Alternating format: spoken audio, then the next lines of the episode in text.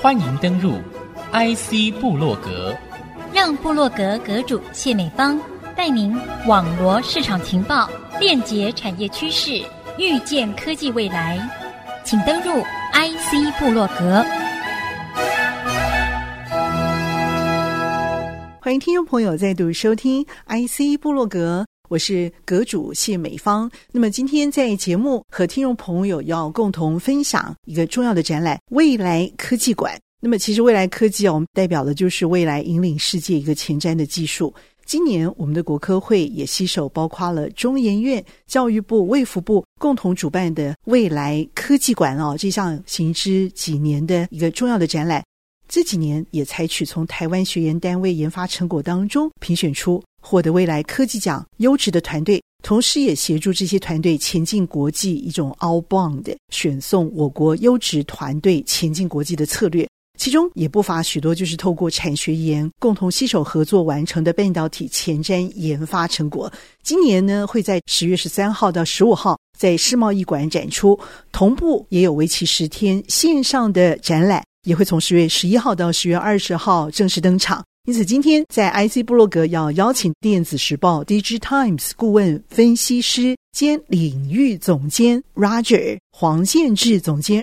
和我们讨论未来科技这个重要的议题，究竟暗藏了哪些前瞻科技，而且是我们必须要关注的。Roger，先跟我们听众朋友打声招呼。好，各位听众朋友，大家好，我是 DIGITIMES 研究中心的黄建志 Roger。Roger，其实谈到未来科技这个瑰宝的时候，我们眼睛就为之一亮哦。是在你脑中会闪烁什么样的一个呃未来科技这样的一个形象？呃，我想大家最直接想到的就是半导体。在未来科技里面几个重点，一个非常重要就是半导体。那另外的话，有一个重点就是所谓的一个次世代的通讯。当然，现在我们谈的很多是五 G，嗯，那接下来可能有 Beyond 五 G，就是 B 五 G，以及到未来的六 G 这样子的一个通讯的发展。那另外，我们也看到，在我们国家的科技发展政策里面，也把一个所谓的叫做精准健康这样子的一个议题哦，特别是这几年疫情的影响，精准健康这个议题的话，也列为一个我们下阶段一个重要的一个未来科技发展一个重点。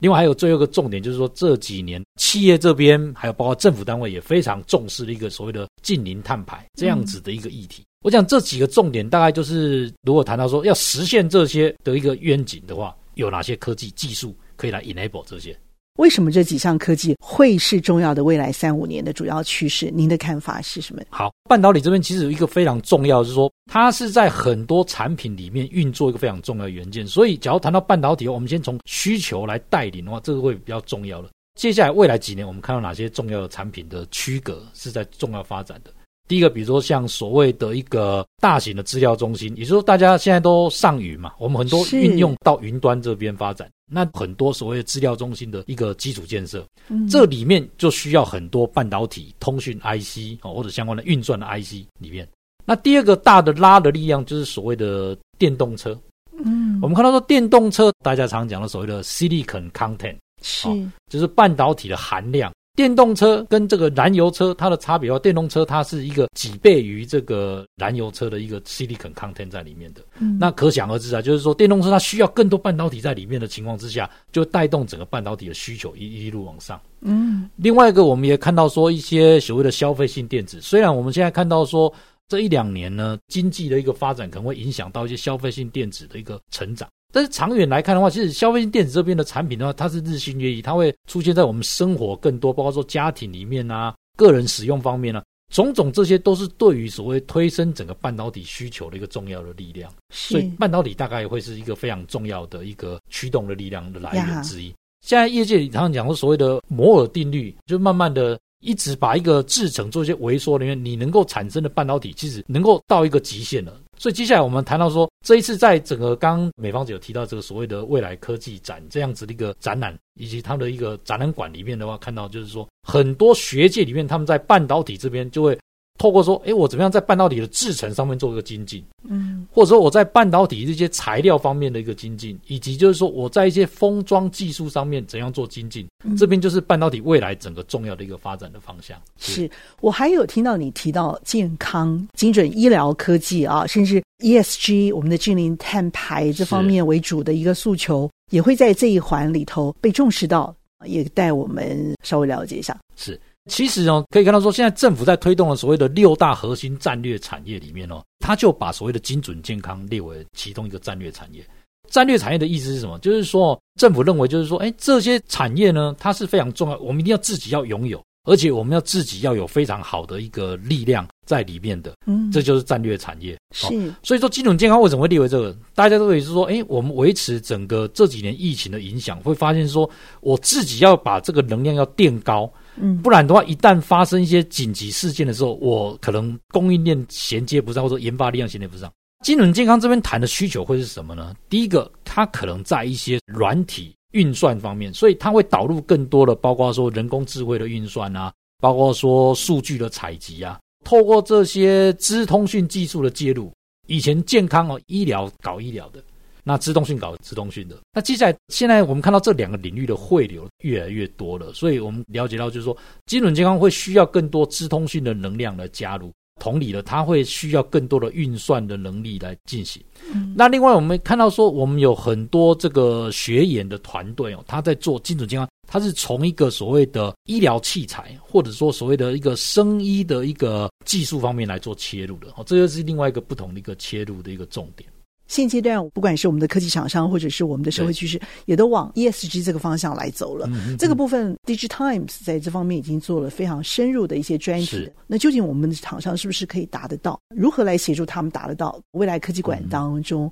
可以一窥堂奥吗？有可能有机会的哈。其实我们看到，就是说整个 ESG 这边的需求的话，就是说企业这边呢，因为受到整个相关全球，包括说一些。国际组织的法规上面的要求啊，那企业他也认为就是说，未来这个是一个值得要跨入的。那第一个说，企业要自己做，那他自己做的时候，他要拿什么工具来做？他可能相关的一些科技的工具就要到位了哈。就是说，你怎样子去计算，我怎样子算我自己本身的我事业经营的过程里面，我到底这些碳的产生是如何的？那我要用怎么样的方式来降低我这个碳排？那另外的话，我要用怎样子的方式来做跟别的企业做一些交易？这部分的话，其实就会带动到我们看到说，这一次一些未来科技馆里面一些学员团队哦，他们有非常着重在这方面，包括就是说，他可能透过一些资通讯技术去做一些碳捕捉啊。或者是说做一些相关的一个碳计价等等，那这时候有些也会导入到所谓的一些区块链相关的技术也会进来哦，所以我们发现到就是说 ESG 这边的一个发展呢，它真的是一个在刚兴起的阶段，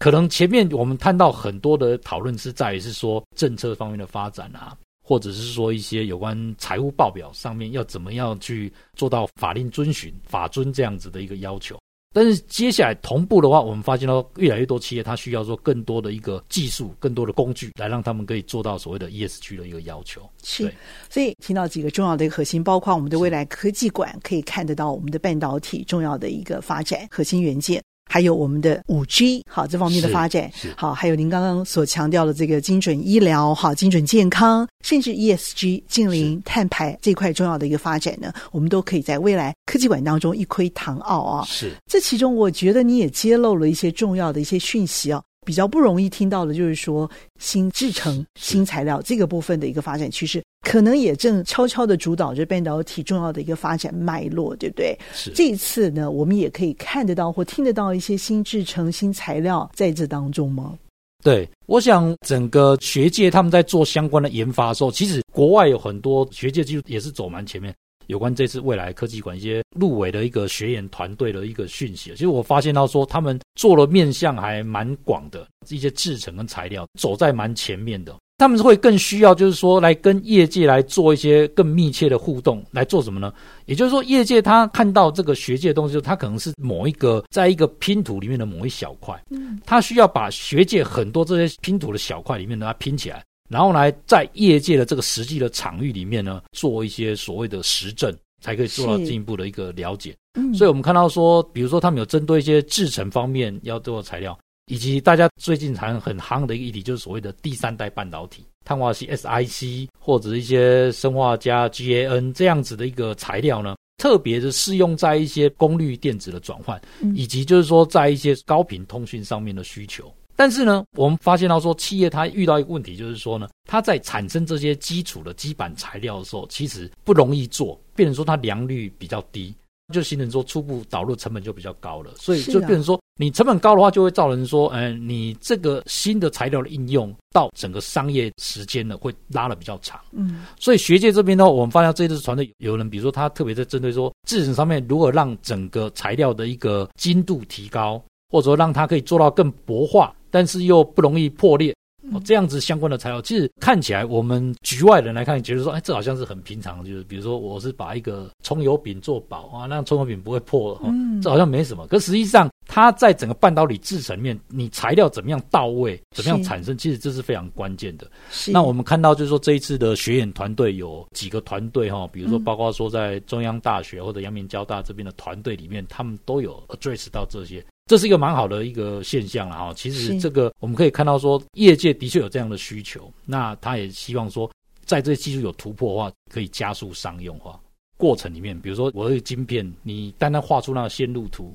这是一回事。但是你最后要把整个线路能够放在这么小的一个晶片上面的时候，其实是有需要很多功夫。另外一个话就是说，比如说韩国的业者，他也可能也是买一样的机台，跟台湾业者一样买一样的机台。但实际上，这个机台到每个厂商就，其实我们在做一些调教之后，产出的结果是不一样的。原始提供的设备的原厂，他可能也不清楚说，哎，我们怎么样能够做到这边？所以，我想这都是台湾产业多年累积下来的一个非常大的一个成果。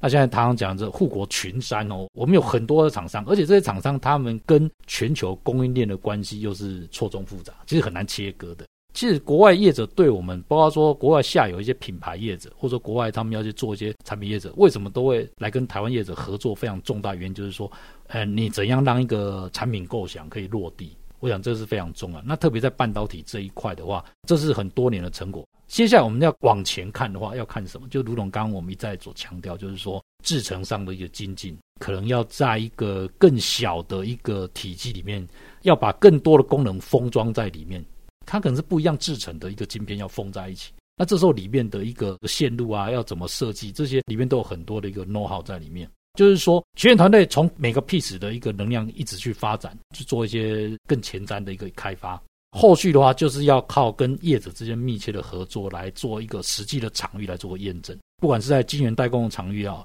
或者是我们在一些封测的场域。IC 设计业者这边的合作，我想这些都是台湾整个产业的一个非常重要的一个核心能力。我们也要先休息片刻，稍后再回到节目的下半段，和听众朋友继续来谈经营的精彩方案，以及我们还有面对哪些未知的课题哦。稍后再回到节目上继续来分享。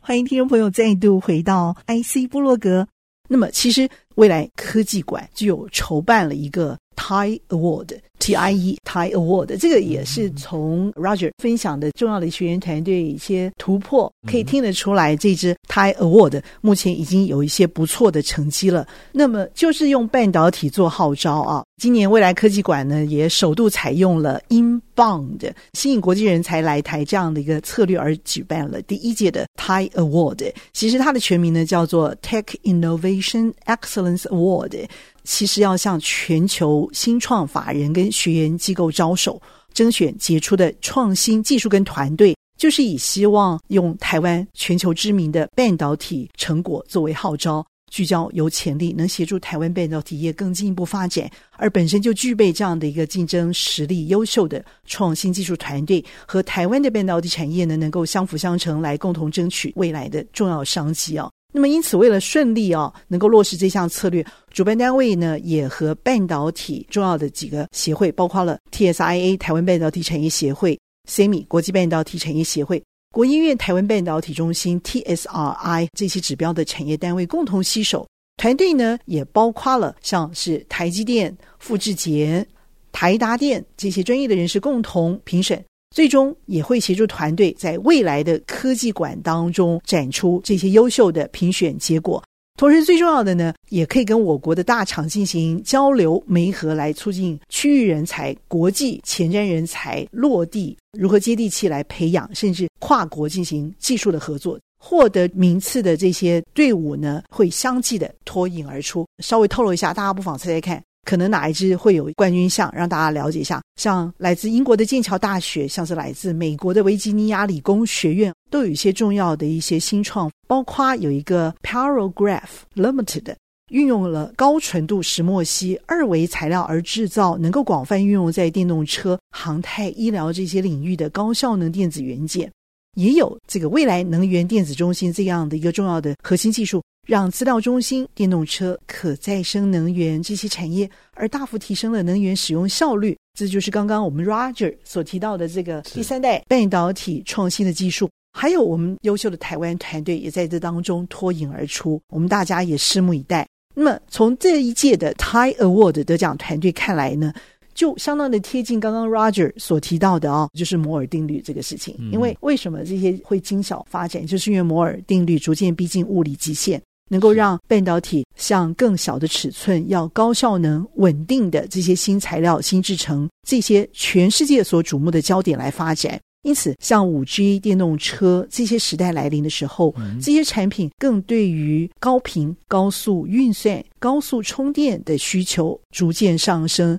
细生化镓的温度、频率、功率也达到了极限。那么，如何能够突破、提升电量、速度，达到高能效、低能耗？第三代半导体因此这个需求应运而生，也成为时代的新宠儿。所以，Roger。这个部分就很重要的带到我们未来的这个重要的竞争优势啊。从半导体这个领域来看，我们真的还有好广大的一片天空有待发挥，对不对？对。待会我们来了解一下。其实我们可以看到说，不是只有说做那个半导体相关的或者元件，其实我们发现到说，这一次台火里面也有一些团队，它是做比较偏重上层应用，就是软体方面的。我举个例子，比如元宇宙应用的话，非常重要的它的一个装置来讲，就是不管是 VR 的装置，或者说我们常讲的所谓的 AR 的装置，那非常重要，就是说我怎样去在一个实际的空间里面，我要去看到一个虚拟的影像或者虚拟的一个资料资讯。那这时候非常重要，就是说我怎样去追踪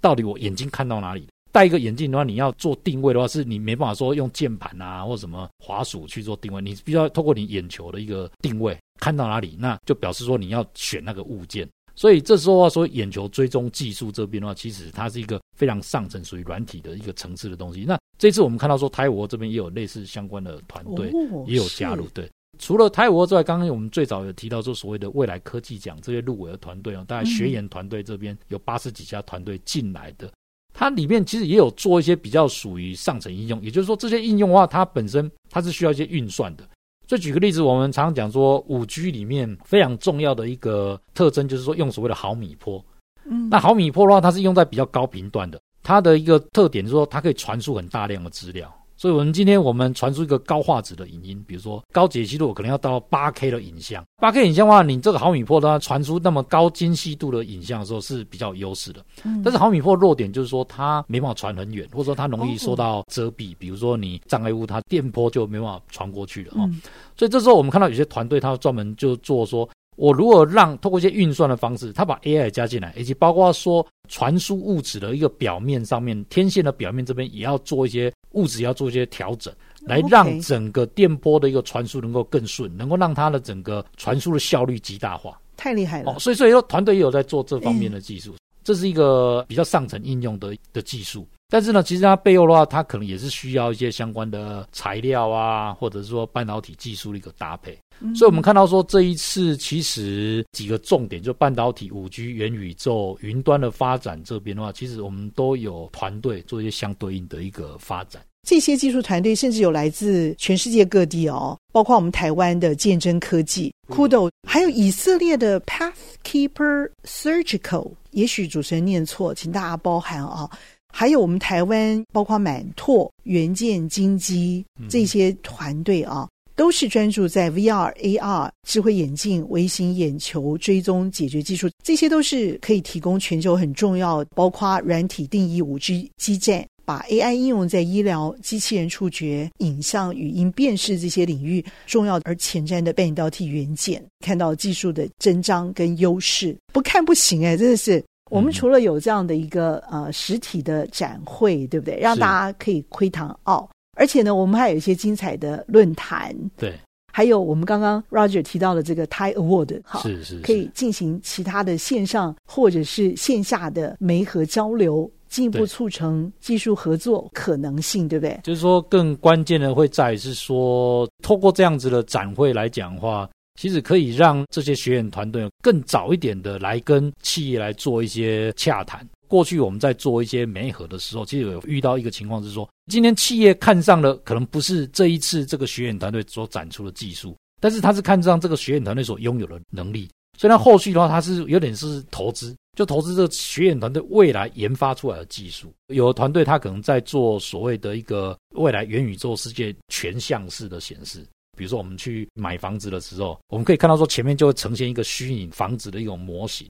但是它是一个全像，它不是一个平面的一个显示，它本身是一个立体的，嗯、所以你可以从不同的角度去观看，就好像我在里面一样，对不对？对对对，你在里面，然后而且你是实体上看到那个影像这样子。嗯太好了！未来科技馆同样透过了国内外优秀的团队胜出的一些奖项，还有我们三大场的论坛、四大专区重要的展示技术，会开放线上报名。地点呢是在世贸一馆，总计会有超过一百六十件未来科技前瞻技术聚焦在 Roger 提过的，包括半导体应用、永续绿能、精准健康三块大主轴。也包括了 AIoT 智慧应用、永续绿能、先进材料、电子光电、精准健康、运动科技哦。也为参观的机构特别安排团体专业导览，要带您看展。因此，欢迎各界能够进行预约参观。也请线上朋友邀请您一起在收听节目之后，上网搜寻“未来科技馆”这个关键字，